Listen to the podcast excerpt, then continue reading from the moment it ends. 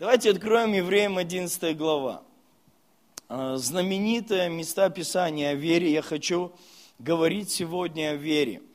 О вере, потому что, ну, говорить о вере все еще актуально. Евреям 11 глава, и мы прочитаем этот великий, знаменитый шестой стих а без веры угодить Богу невозможно. Ибо надобно, чтобы приходящий к Богу веровал, что Он есть, и ищущим Его воздает. И следом давайте прочитаем 2 Коринфянам 13 глава, 5 стих. Здесь написаны такие строчки. Испытывайте самих себя. Верили вы? Самих себя исследуйте. Это значит, что вчера я имел сильную, мощную, твердую веру. И знаете, когда ты веру используешь, когда ты чем-то пользуешься, может так случиться, что то, чем ты пользуешься, оно может сломаться. Оно может чуть-чуть в чем-то испортиться. В те старые времена каждая монета, цифра на монете соответствовала весу в этой монете. Тогда все было очень в этом вопросе строго. И деньги, которыми оплачивали, не просто передавали монеты, но их еще и взвешивали. То есть например, давал 100 монет одним номиналом, но если их взвешивали и веса было меньше, то тогда номинал ничего не значил, а значил вес – а почему эта монета могла стать легче? Потому что когда ее употребляли, она стиралась, и какие-то граммы, какую-то вот часть веса, которая должно было быть в монете, оно исчезало, израсходовалось из-за употребления. Наши тела изнашиваются, наши машины, наши вещи – Прикольно было бы, да, чудо пустыни. Туфли не изнашиваются, но модникам только проблема. Да? А так это вообще, вот есть люди, которые живут, они на моду не обращают внимания, для них важно, чтобы надолго было, чтобы прочно было. Вот представьте, а, они ходили 40 лет в пустыне, и их обувь не изнашивала, и одежда не ветшала но это был какой-то период времени. Иногда нам кажется, когда ты находишься в таком невероятно мощном периоде благодати, тебе кажется, что твоя вера не меняется. У вас было такое ощущение, что у тебя все время, ты все время на пике, ты где-то все время в небе. Вот, вот что, не, что не песня, все песни классные в церкви. Вот было такое время, вот что не песня, то супер помазанная. Потом прошло какое-то время, ты приходишь, говоришь, что-то сегодня песня не так какая-то. Вот что не проповедь у пастора была вся в точку. Вот она не изнашивалась, вот, вот служение его не изнашивалось, отношения. А потом на каком-то периоде что-то начинает меняться. И смотрите, здесь написано, самих себя испытывайте, исследуйте. Представьте, если что-то бы не менялось. Зачем тогда себя проверять, если оно всегда в одном состоянии? Зачем было бы тогда писать такие строчки, что оказывается надо что-то проверять? Вот сейчас вот проси соседа, ты проверяешь веру свою? Она у тебя есть? У тебя есть вера? А теперь спроси, а во что?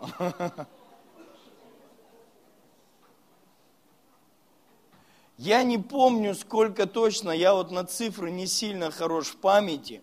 Я больше, у меня больше зрительная память. Если я куда-то однажды доехал, ну, как говорится, при здравой памяти, я, я, если я еще за рулем был, если я туда шел, короче, видел все, то я запомню это место. А вот на цифры не очень хорошая память.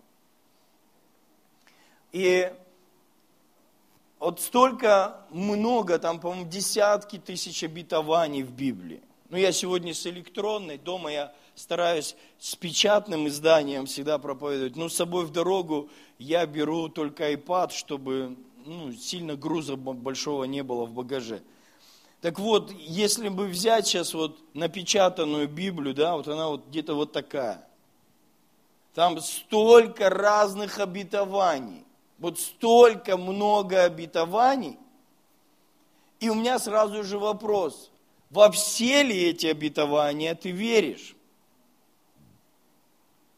во что ты веришь, а во что нет. Вот я, я до сих пор встречаю внутри себя, во в чем-то моя вера есть, и она твердая, но есть какие-то позиции из того, что Бог обещал, из того, что Бог сделал уже даже. Потому что буквально написано, что ранами Иисуса мы исцелились. И Он взял на себя все наши немощи, все наши болезни. То есть это уже как свершившийся факт. Это не что-то, что сделают, это сделано. И оно сделано так, что этим пользоваться можно каждый день. И что сильно, что пользуясь каждый день обетованием о чем-то, само обетование слабее не становится. И сила Бога не изнашивается в том, чтобы совершать то, во что Он сказал, чтобы ты верил, и чтобы ты на это обетование надеялся. То есть со стороны Бога рука его не отяж... ухо его не оттяжелело, и рука не сократилась. То есть со стороны Бога, когда Он что-то нам обещал, и Он дал все эти обещания в разных сферах жизни. Вот столько обещаний и про здоровье, и как отношения с людьми, и как с государством быть, и как финансово, и как работать, и там, там столько всего перечисляется. И во всем в этом Бог, Он силен, что пройдет еще, я не знаю, сколько времени, да, там мы еще будем жить до пришествия Иисуса, когда это вообще произойдет – Павел говорил, что мы живем в последние времена, и они уже продлились почти 2000 лет. И все, последнее. Как это исчисляется, я до сих пор не могу въехать в эти еврейские подсчеты. Это, это фишки свои специальные. Когда их спрашивают, сколько у вас было? Ну, где-то около 12. Вот это вот хитрость какая-то, какая-то вот эта вот продуманность, мудрость, не знаю, как это назвать. Ну, ну 12 же посчитать можно. Раз, два, три. Ну, я так посмотрел, где-то 7-8, так, где-то. Я понимаю, 5 тысяч, ну, где-то 5 тысяч, где-то 3 тысячи, где-то 10 тысяч, ну, где-то примерно миллион, я понимаю. Ну, где-то 12 там, где-то, а сколько это было? 11 и 2 руки – ну, около 12, это, это что, или три лилипута было там за одного посчитали. Как это? Ну, ладно, это такие фишечки. И, и вот э, что-то я потерял мысль, пока про лилипутов говорил. Что я перед этим говорил, напомните, а? Так у проповедников бывает.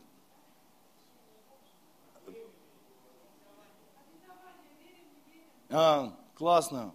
Спасибо. А, спасибо. Дух Святой, напомни мне, пожалуйста. Какая была после... А? А, да. И вот уже столько лет, столько лет, столько лет Слово Божье, оно все еще спасает, исцеляет и исполняет обещанное Богом. И что классно, что оно не изнашивается. То есть оно будет работать еще много лет. Если он сказал про исцеление, значит оно работать будет, пока Иисус не придет. Он не сказал, что это будет временно. Он сказал, что это для всех, кто в это поверит. Поэтому у меня сегодня такой вопрос к нам. Я в вере, ну, чтобы ты себя спросил. Я имею веру. И честно себе скажи, а во что я имею веру? Вот мы сидим здесь, ну сколько у нас примерно? 50, да, чуть больше? Сколько здесь стульев? А? О, спасибо, 56, аллилуйя. Вы не еврей, вы прям молодец. Немец, наверное, да, все посчитано, все. Ну вот пример, да? И, и если нас сейчас всех взять, даже взять, взять одно обетование о здоровье, мы обнаружим здесь 56 верований. И у нас у всех будет представление об исцелении и здоровье разное. Знаете почему? Потому что вера от слышания, вот что мы слышим, в то мы и верим. Вот я сейчас отсюда говорю вроде бы по-русски. Но что интересно, что не все понимают или понимают по-своему. Мы все равно приламываем информацию из Библии, информацию из книг, информацию из проповедей. Все равно мы приламываем через свой внутренний мир, через свою ментальность, через свой опыт, или опыт, знакомый нам, и поэтому у каждого из нас, даже здесь и сейчас, есть разная мера веры. Кто-то говорит, что у него она есть, а другой его спрашивает, и тот человек рассказывает, он говорит, да у тебя нет веры. Помните, Иисус, он обличил своих учеников и сказал, вы маловерные. Что это значит? это не значит, что ее по объему мало, ну вот в стакане мало налита жидкость. Это значит, что ее не хватает надолго. То есть ее хватает на короткий период времени, но надолго ее не хватает. То есть хватает, вот, а, вот, например, есть люди, которых хватает терпения лететь один час в самолете. Если вдруг два часа, у них гвоздь в заднице уже все, у них что-то туда вставили, что такое неудобное кресло. Ну, вот час он сидел как робот. А на два не хватает. А когда я ему рассказываю, сколько я летаю и как далеко, он говорит, вообще, как ты жив до сих пор? Что ты делаешь в самолете? Я говорю, сплю. Как спишь? Я больше часа лечу, у меня все, у меня а эти турбуленции, я говорю, я сплю в турбуленции, мне кажется, меня укачивают в этот момент ангелы. Вот летим домой, бывает, обычно над Уралом трясет всегда. Это прям вот точно знаешь, где-то над Уралом. Я подлетаем к Красноярску, Рита мне говорит, не так трясло. Я говорю, я вообще не помню, не слышал, не знаю про что прикольно было. Ангелы тебя укачивают, какую-то люльку тебе дают, и тебя укачивают. То есть, когда у тебя мало веры. Поэтому, друзья, я, я хочу вам забросать ваше сознание вот этими вопросами. Я хочу, чтобы вы со мной разговаривали, когда проповедь закончится, а вы сами как бы собой внутри, но отвечаете на вопросы, которые я вам скидываю сюда – чтобы вы начали задумываться, а я в вере. Хорошо, я верю в исцеление, а в какие болезни? Скольких исцелили вы тогда? Вы знаете, есть очень много теоретически верят во все болезни, что они исцелены, а практически Я вот помню, я тоже говорил, я верю во все исцеления. Потом у нас был, а много лет назад Дима Макаренко приезжал, с евангелизацией, человек 300 новых людей пришло, таких чудных привели. Я думаю, вы что, прикалываетесь, что ли? Они на каких-то колясках, на, на платках, на, ну, как они их всех нашли? Ну, нормальных бы привели, чуть-чуть больных, причем сразу не проверить. Ну, какие-то такие бы, вот что такие. И, вот, и, он, и он говорит, кто нужен на это выселение? И вот они вышли все, вот такие какие-то, вот все вот не пойми. И он говорит, постараюсь, идите сюда молиться, короче. Я иду, а мне Дух Святой говорит, иди выбирай самых сложных. Я говорю, можно я выберу кого-то, у кого не видно, что у него болезнь?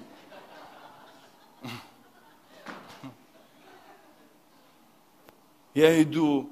Вы знаете, вот, и ты говоришь, я верю во все исцеление, но ты даже вот смотришь на какие-то вот человеческие вот эти вот моменты, и ты думаешь, моя вера вот, ну, ну, мигрень пройдет пусть ну пусть вот что-то вот такое произойдет, ну небольшие какие-то вещи. А Бог говорит, иди растягивай свою веру. Растягивай свою веру. О чем нам надо задуматься, друзья? Моя вера, она становится меньше с годами или она растягивается?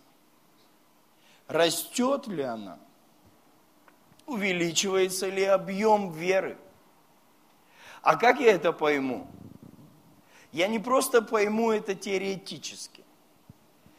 Пульс веры – это сверхъестественные чудеса в твоей и моей жизни. Ведь что такое вера? Вера – это верить в возможности Бога в твоей жизни или через тебя. Когда я учился в библейской школе, пастор Алексей нам говорил – Твою веру можно проверить. Есть пульс. Если вера живая, то есть пульс. Если вера не живая, пульса нет. А что такое пульс веры? Это участие Бога в твоей жизни.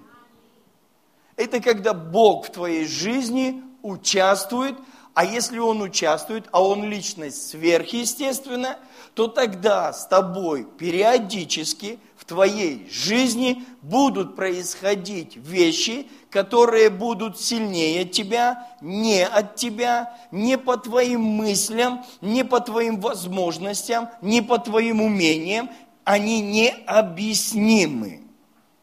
Про Иисуса вообще говорили, что чудеса, которые ты творишь, Иисус, никто не может творить. Никто. Это значит, что есть какой-то уровень чудес, который все могут творить, а есть уровень чудес, который могут творить не все. И я хотел бы, чтобы в московской церкви мы вошли бы в такое облако, такой уровень веры, потому что здесь как никогда нужны уровень чудес, которых никто не может творить. Аминь. Хочется, чтобы Бог начал делать в нашей жизни что-то невероятное и превосходящее наше разумение, привычное нам. Испытывайте самих себя, верили вы, исследуйте. Вы знаете, вот, э, по-моему, Лена да, сказала, что нам нужно, э, сейчас я вспомню эту мысль, я на них начал говорить и забыл. А?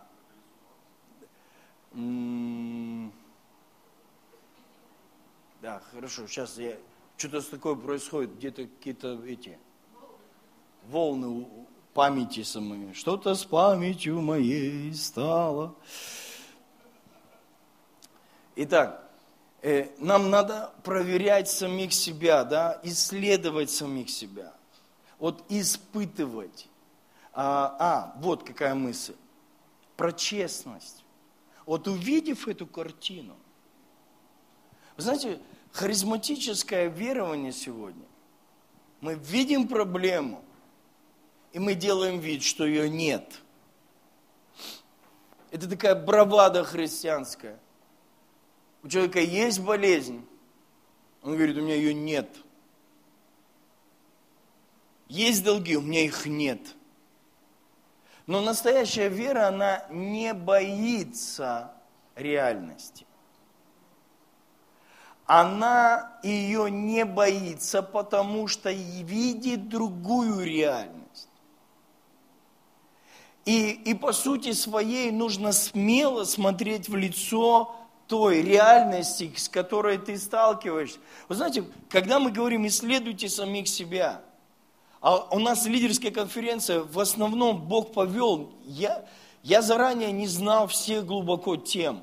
Правда, вот я такой проповедник, со мной сложно, потому что, ну, особенно когда нужно какую-то программу создать по шагу, со мной в каком принципе сложно? Сложно в том, что я не могу всей программы увидеть заранее – я ее получаю из духа, вот попадая в место, я могу за один день увидеть все шесть, семь проповедей, восемь семинаров, но я их не видел там, я их увидел, когда я туда пришел. То есть у меня вот такой дар, такой вот мой такой опыт. Он не всем нравится, это особенно для тех, кто готов все делать заранее. Я понимаю, это проблема, но это такой дар. Это так со мной Бог работает, и мне из-за этого сложно. И вот там нас Бог повел, что владеющий собой лучше завоевателя города, что нам действительно надо уметь вот честно смотреть на себя и честно видеть, вот у меня есть вера, нет, какая мера веры, во что я верю, во что я не верю, что со мной происходит, хорошо, а почему я в это верю, а почему я в это не верю, вы знаете, можно взрастить и вырастить в себе такое дерево веры. Не просто иметь горчичное зерно, а можно вырастить дерево веры. если бы вы меня спросили, как назвать эту проповедь, я бы сказал, вырасти дерево веры. Или дерево веры. Я верю, что твоя вера, она должна не оставаться семечком. Она должна стать деревом с корнями с ветками. Она должна стать такой большой, что в твоих ветвях, твоей веры, твоей надежды могут укрыться множество людей. Они могут прийти, и неверие их может утонуть в твоем океане веры. Человек будет говорить, я это не верю. Ты говоришь, я верю. И ты будешь так общаться с ним, что твоя вера поглотит его неверие. Твоя надежда поглотит его обреченность ты сможешь его заразить своей верой. Поэтому нам нужно взращивать дерево веры. Дерево веры имеет корни, дерево веры имеет стволы, дерево веры имеет ветки. Это значит, твоя моя вера, она может быть разноплановой в разных сферах, и она может быть прочной во всем. Она не может быть здесь сильная, здесь слабая, потому что корень один и ствол один – Наш корень и ствол – это Иисус и Его обещания, и Его Слово. А ветки – это те разные сферы, в которых мы можем верить. Скажешь, как вера получается? Все очень банально, друзья. Я не говорю ничего нового. Все очень банально. Вера от слышания. Вера от слышания. От слышания Слова Божьего –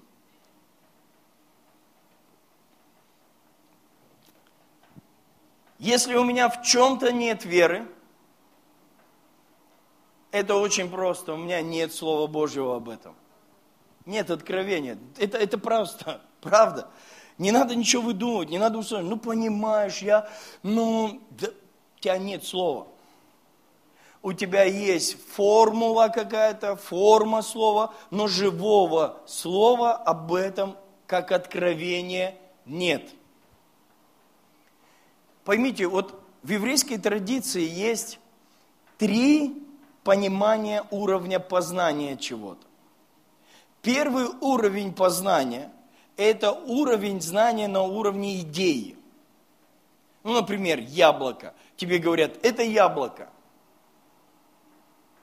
Второй уровень познания – это уровень, когда ты его разрезал и посмотрел, как оно устроено. Ты увидел семечко, увидел кожуру, увидел мякоть. Вот ты увидел, как оно устроено. Но самый главный уровень познания – это когда ты его откусил и попробовал на вкус. Вот это глубокое познание. Все вот эти два варианта – это всегда знание внешнее. Я что-то знаю, ну, но это не внутреннее, не вкусовое, не через ощущение, а это на уровне ума, на уровне вот таком. И знаете что? Я думаю, что многие имеют слово об исцелении, но не имеют познания этого слова. Мы имеем слово об обеспечении, мы говорим, да, Бог обеспечитель, но мы не знаем познания. Потому что вера от слышания, от слышания от Слова Божьего, и там стоит греческое слово рема. Вы, наверное, слышали это много раз. Авель, иди сюда. Я что-то вам хочу объяснить. Все хорошо, ты выспался сегодня? Чутка, я вижу. Пусть Господь даст тебе этого мельдония. Разве что немного. Духовного. даст мельдоний тебе. Тем более запрещенная штуковина. Но в России можно. И вот что такое вера от слышания рема? Рема это слово лично сказанное. Это не прочитанное, а это сказанное. Что это значит? Сказанное лично слово всегда подразумевает присутствие. Всегда подразумевает близость. Лично сказанное слово не подразумевает не видеть человека, который тебе говорит, не, не слышать его, а именно вот, вот буквальная встреча. Вот когда я вижу его, я могу чувствовать, почему я спросил его, выспался, не выспался? Потому что я увидел, да, такое, что ему нужен мельдоний. Ну, максимум кофе какой-нибудь, да? Red Bull. Его атмосфера в чем он сейчас находится. Я ее почувствовал. Я увидел его глаза, я увидел его состояние. Это на меня сказывает. Вот если я с ним сейчас вот так вот побуду чуть-чуть, знаете, что произойдет? Эта энергетика, которая на мне, перейдет на него. Он заразится этим. А если я его еще скажу, давай поприседаем и что-то поделаем вместе, знаете, что произойдет? Его состояние изменится от моего влияния на него. Ну, конечно, если я буду пассивен, тогда его атмосфера повлияет на меня, и я буду зевать. И я тоже скажу, мне тоже мельдония дайте. Что подразумевает личный контакт, личную встречу. Come on, все хорошо, спасибо. Это значит, что со мной должно произойти встреча Бога на трех уровнях. Смотрите, 1 Коринфянам 2 глава. «Не видел глаз, не слышало ухо, не приходило на сердце человеку, что Бог приготовил». Три уровня. Первый уровень – видеть, второй уровень – слышать, третий – чувствовать. Настоящая вера в твоей жизни, она должна затронуть видение, слышание и ощущение – В июне, когда приезжала Дона де Сильва, с ней приезжала одна э, служитель, который уже 14 лет лично делает СОЗа, проводит. И нам, как пасторам, дали возможность э, познакомиться с этим глубже опытом. Сказали, вам могут сделать СОЗа, вот эта женщина может сделать. Я пошел на СОЗа, мне было интересно, я уже не первый раз это делал, но мне было интересно, как делают те, которые, ну, скажем, из первоисточника, да, родоначальники так называют. Потому что чудиков сейчас в СОЗа много разных. Они это называют, но они реально не врубаются, что они делают. Поэтому мне нужно было, ну, сферить карты, знаете, да, подлинно ли или не подлинно вообще, потому что чуши всякой хватает везде. И вот я с ней общался, разговаривали, она задавала те же самые вопросы, лестница отца, давай посмотрим на отца, давай посмотрим на сына, на брата, на сестру, на дочку, на собачку, на репку. Ну, короче, вот мы всех просмотрели. Все вот это дерево жизни, все. И это как бы было мне понятно все. Я, я открыт был, я искренне, мы говорили, мы делились на определенную волнующую меня тему. И потом она мне стала задавать вопрос уже в конце, и она меня спрашивает о чем-то, я начал ей отвечать, и она говорит, а ты это чувствуешь? Я так, оп, и вот это для меня стало ключевой в сессии. Что очень часто мы механически что-то говорим, но мы не чувствуем. Я понял, что настоящая вера – это не вера, которая только умственна. Я могу объяснить, я могу сказать, я могу даже рассказать, как исцеляются. Я слышал у Кари Блейка, я слышал у того, я слышал в книге у Хантеров, как они ноги... Фра... Я могу еще что-то. Это механика. Ее все могут пересказать. Но я чувствую это или нет? Я понял, что Почему рема рождает веру, а не прочитанное? Потому что Бог хочет коснуться тебя на уровне видения, на уровне слышания и на уровне чувств. То есть, когда Бог со мной говорит, я его представляю и вижу, какой он великий. Это рождает его могущество в моем сознании. Когда он что-то говорит, это должно показать мне, кто это сказал. Кто будет стоять за этим обещанием? Второе, он говорит, что я должен его увидеть. Но второе, я должен его слышать. Вы знаете, вера – это не услышать что-то раз от Бога. Вера – это запустить механизм каждодневного слышания Бога в этой сфере. Это не жить однажды услышанным, а это ухо, как написано в Исаии. Я утром открыл ухо свое к слышанию. У тебя проблема со здоровьем, ты каждый день просыпаешься и говоришь, Господь, что ты сегодня скажешь о моем здоровье? Какое у тебя есть действие, которое может толкнуть меня ближе к чуду? Которое может меня повести к знакомству с каким-то человеком? Я, я слушаю там подкасты, и Эрик Джонсон был у нас в Красноярске. Вы знаете, что у него одно ухо на 85% не слышит, а другое, по-моему, вообще там очень плохо. То есть у него с детства ну, проблемы со слухом. С детства.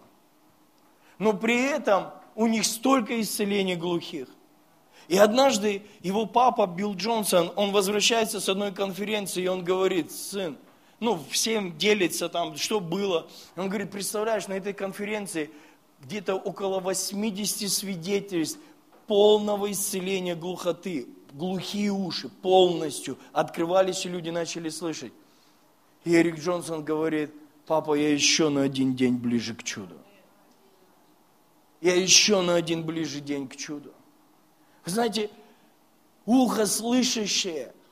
Я каждый день, если у тебя в чем-то проблема, я открыт к Нему. Бог, говори со мной, потому что моя вера требует еще что-то. Она еще нуждается, еще проговори, еще проговори. Дай мне еще свидетельство, дай мне еще. Ее надо накормить, друзья. Ее надо расширить. И объем веры надо сделать, потому что чудо, каждое чудо имеет свой объем, а моя вера имеет свой объем. И иногда моя вера меньше, а чудо больше, оно пройти не может. Расширь свою веру. Расширь свою веру, расширь веру в чудо, в обеспечение, в исцеление, в рост, прогресс того, что Бог хочет делать в твоей жизни.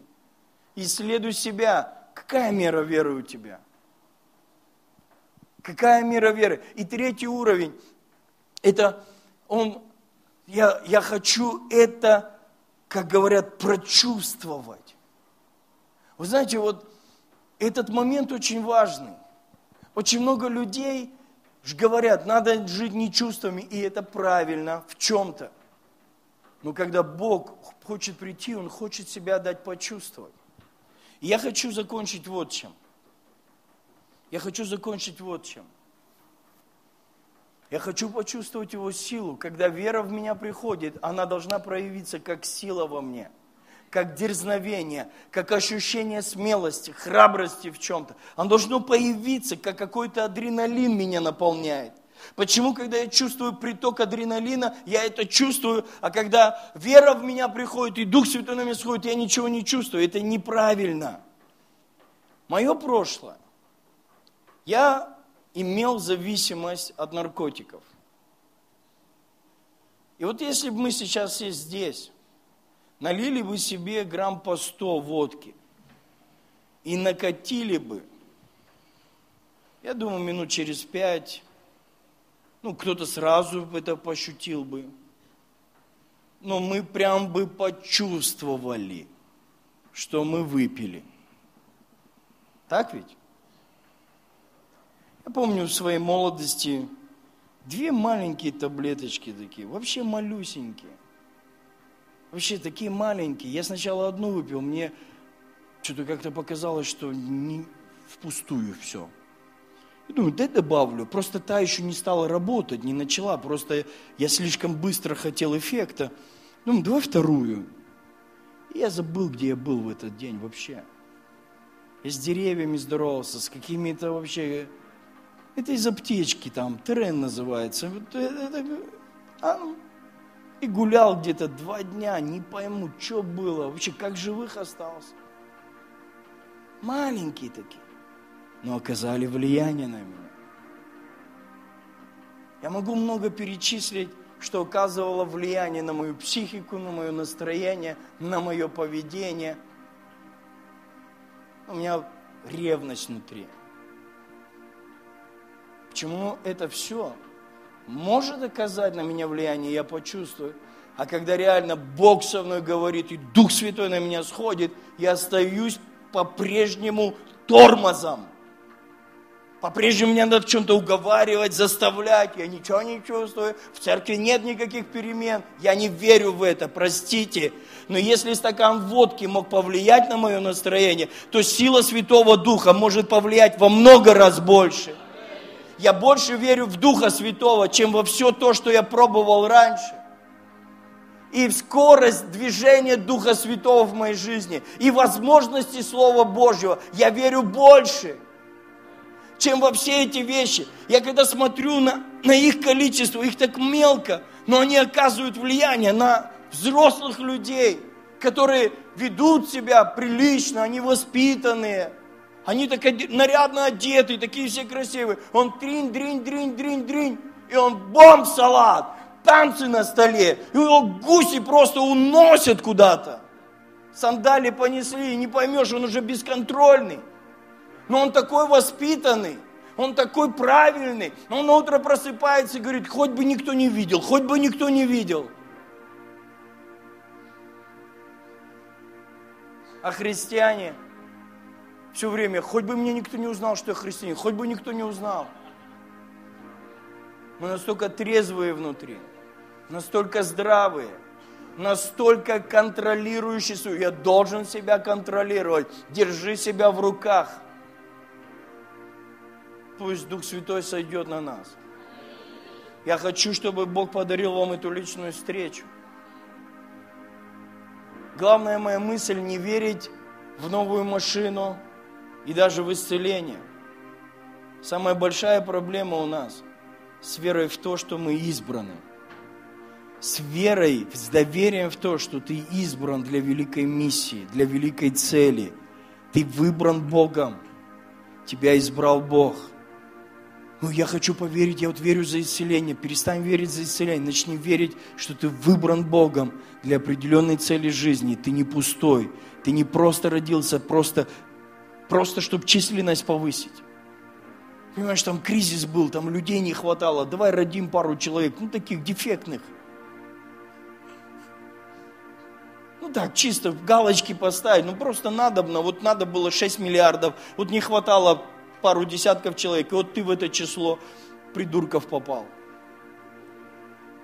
ну, которые никому не нужны, ни на какую профессию, их даже в дворники не берут. Ну, такие вот тормоза по жизни, вообще вот, вот просто вот пустышки, вот, вот не повезло, ни одного дара не досталось, никакого потенциала, просто ради числа. У Бога нет такого подхода. У каждого из нас есть дар, у каждого из нас есть судьба, каждый из нас был избран Богом до сотворения мира. Никогда еще ни одного из дел не было сделано. Поэтому Бог никогда не выбирает, о, эти хорошенькие я выберу, ну, эти плохие. Вообще Бог выбирает плохих парней.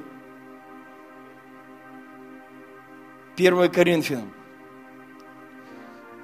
Бог выбирает плохих парней. Мне так это нравится.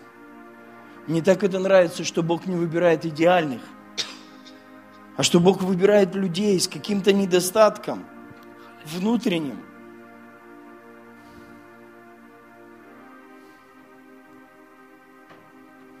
Посмотрите, 26 стих, 1 Коринфянам, 1 глава. Посмотрите, братья, кто вы призваны. Немного из вас мудрых по плоти, немного сильных, немного благородных. Но Бог избрал немудрое мира, чтобы посрамить мудрых, и немощный мир избрал Бог, чтобы посрамить сильные. И незнатное мира, и уничиженное, и ничего не значащее избрал Бог, чтобы упразднить значащее. Я просто вот сегодня готовился к этому служению, поймал эту мысль, и думаю, как Бог прикололся вообще, а? Выбрав меня, не значащее, не мудрое, учить лидерству.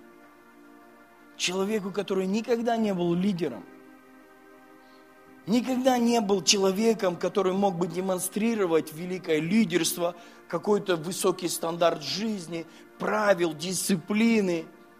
Ну, как Бог, ты прикололся. Вот ты что пошутил просто. Вот почему ты взял и избрал вот человека, которого не чем в плоти гордиться. Вот есть люди, они уже пришли высокоорганизованные к Богу. Они уже пришли знаменитыми, они уже пришли важными. И мы думаем, наверное, этих людей Бог изберет церкви, чтобы они учили лидерству, чтобы они вели за собой. А Бог говорит, нет, я их отправлю служить бомжам.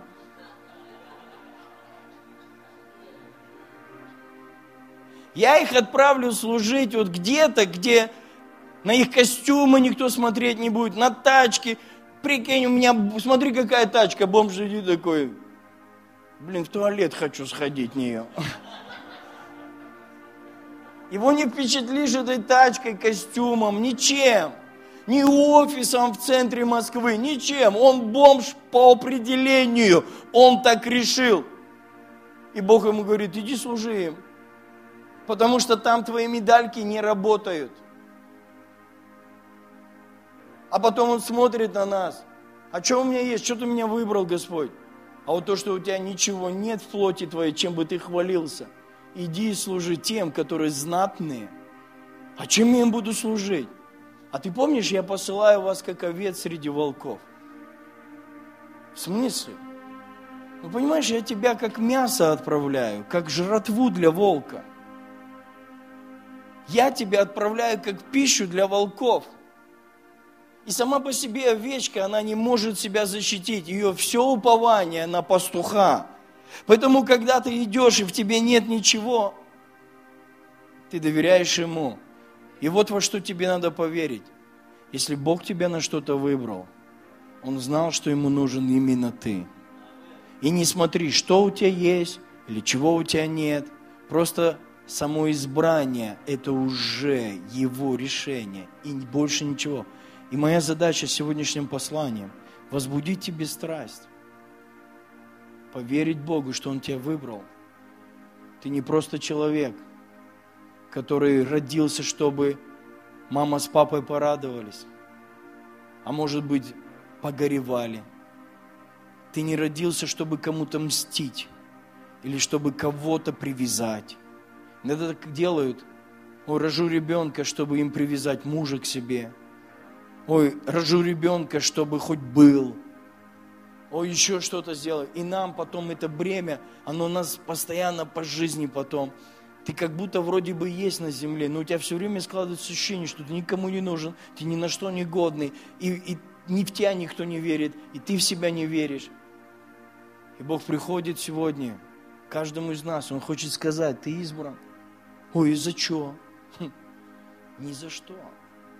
Я тебя выбрал. Знаешь, когда? Когда ты ни одного еще из дней не прожил на земле, ни одного из дел не сделал, ни хороших, ни плохих. Я выбрал тебя, и когда ты родился, я вкладывал в тебя желания, те, которые будут соответствовать тому, на что я тебя выбрал. Я молюсь сегодня. Положи руки на себя, просто не наложи, а пол... просто скажи, Господь, я хочу проверить свое сердце.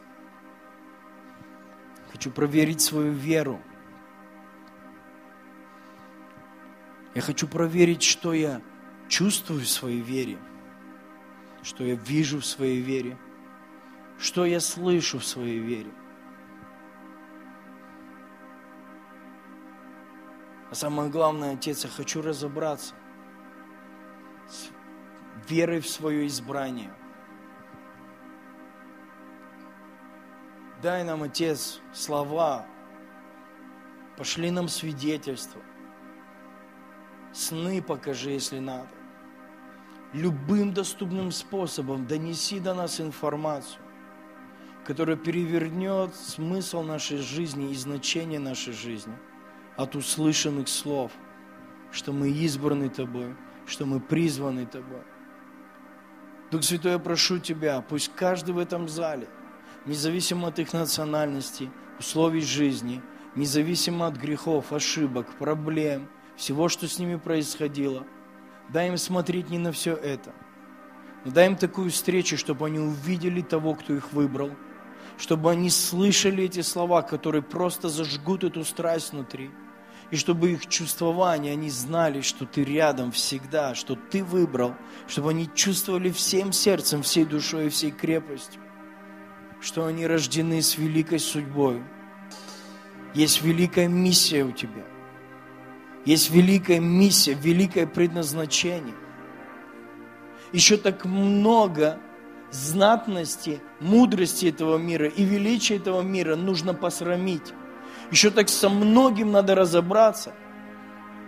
Еще так многое нужно обличить, еще так многое надо исправить, еще так много злого нужно обратить добро, еще так много невостребованного надо высвободить,